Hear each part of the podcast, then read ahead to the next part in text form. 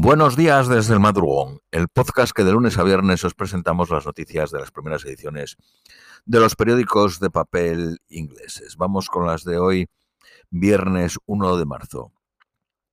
112 palestinos fueron muertos y 280, periódico de guarda, ¿eh?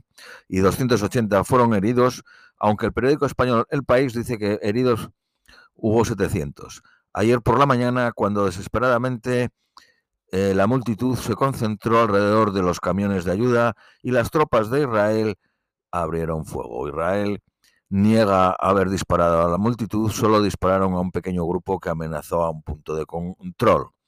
El Consejo de Seguridad de la ONU acordó una sesión de emergencia la noche pasada. La Casa Blanca pidió que los muertos sean investigados y recordó a Israel que necesita proveer de seguridad básica en las áreas de Gaza bajo su control. Jamás dijo que no permitirá que las conversaciones en Qatar sean una eh, cobertura para que el, enemigo continúe con sus crímenes. Trabajadores de la construcción indios alineados para reemplazar a los palestinos en Israel.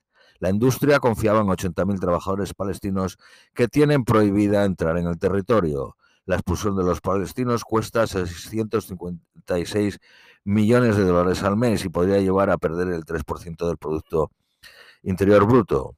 Israel tiene acuerdos similares eh, con Sri Lanka y Uzbekistán y en el pasado ha contratado en China, Moldavia y Ucrania. El ministro de Defensa de Israel creó una polémica al decir que la comunidad ultraortodoxa debe compartir el servicio militar. En, en, Israel la mili es obligatoria para hombres y mujeres, salvo la comunidad ortodoxa. El G20 eh, considera un plan para un impuesto mínimo global a los billonarios. Actualmente se estima que los 2.756 billonarios del mundo pagan el 0.5. La firma de Spyware Israeli NSO dijo que había dado su código a WhatsApp. Al menos 43 muertos y docenas de heridos en un incendio de un edificio en la capital de Bangladesh, en Dhaka. Putin advierte a los países de la OTAN que enviar tropas a Ucrania podría provocar una guerra mundial. Algunas encuestas internas sugieren que eh, eh, solo participarán un 22% de los votantes en las elecciones en la provincia de Teherán y en la ciudad de Teherán entre el 15 y el 17%. Sin embargo, los líderes del régimen predicen el 60%. La vista sobre la inmunidad presidencial de Donald Trump se fijó para el 22 de abril. Cuatro hombres irán a juicio por el ataque terrorista en Estrasburgo en 2018, en el que un pistolero mató a cinco personas e hirió a once en un asalto reclamado por Estado Islámico. El pistolero fue abatido por la policía, a quien se juzga es a cuatro hombres franceses acusados de ayudarle a conseguir armas. La actriz Judith Godrech pidió en el Senado francés el establecimiento de una comisión de violencia sexual en la industria cinematográfica francesa. Un científico top eh, canadiense suministró información a China. El Comité del Banco de Inglaterra, que fija la tasa de interés, tiene mayoría femenina por primera vez. Reino Unido es un paraíso para los coches sub, gracias a sus bajos impuestos verdes.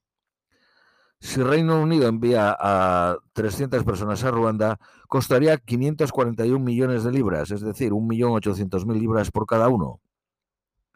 The Body Shop cierra 75 tiendas en Reino Unido. El número de personas durmiendo en la calle aumentó un 23%. Según el periódico The Independent, aumentó un 27%. Hay 3.898 personas durmiendo en la calle. Periódico Daily Mail. Más de 616.000 eh, visas fueron expedidas a, trabajadores extranjeros y sus familiares. Periódico Daily Telegraph. Rusia está inundando Occidente con migrantes. Periódico The Independent. El príncipe Gales condena el aumento del antisemitismo. Cientos de casas en Aberdeen, en Escocia, deben ser desalojadas por riesgo de colapsar. La parte rusa de la Estación Espacial Internacional tiene fugas de aire. Walt Disney y Reliance Industrial han acordado fusionar sus televisiones indias por un valor de 8.500 millones de dólares. Y por último, las previsiones para hoy son máxima de 9, mínima de 4. Os deseamos un feliz viernes, un feliz fin de semana y os esperamos el próximo lunes.